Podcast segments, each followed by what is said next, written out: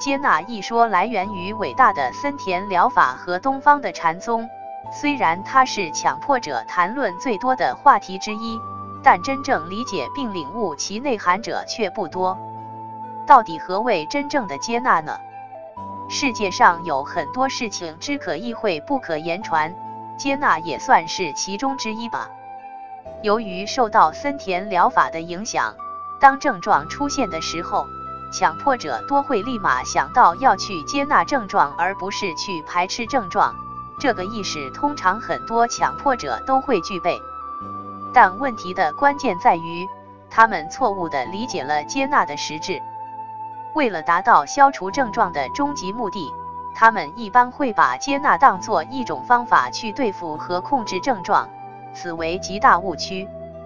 如果你把接纳当作一种方法的话，实质还是一种对于症状的排斥和抗拒，那是一种另类症状和另类执着，也是违背自然规律的，其结果自然会受到自然的惩罚。症状不但消除不了，反而会起到火上浇油的副作用。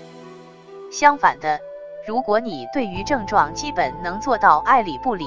见怪不怪。那么，纵然出现那种控制不了的对于症状的排斥，这种排斥本质上却是一种实实在在的接纳。记得某心理学前辈说的话非常有代表性：表面的接纳，接纳也是反抗；真正的接纳，反抗也是接纳。如果你能深刻理解出这句话的内涵，你算是领悟了接纳的真谛。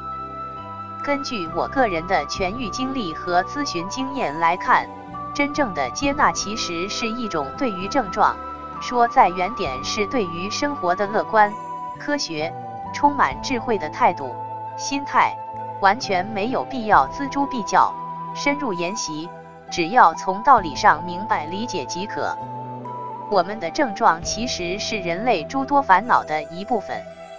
对于那些不可控的症状也好，烦恼也罢，我们需要用一种豁达、现实、理智的态度、心态去面对他们，企图用诸如接纳等方法控制住他们，那自然是搬起石头砸自己的脚，画蛇添足，得不偿失。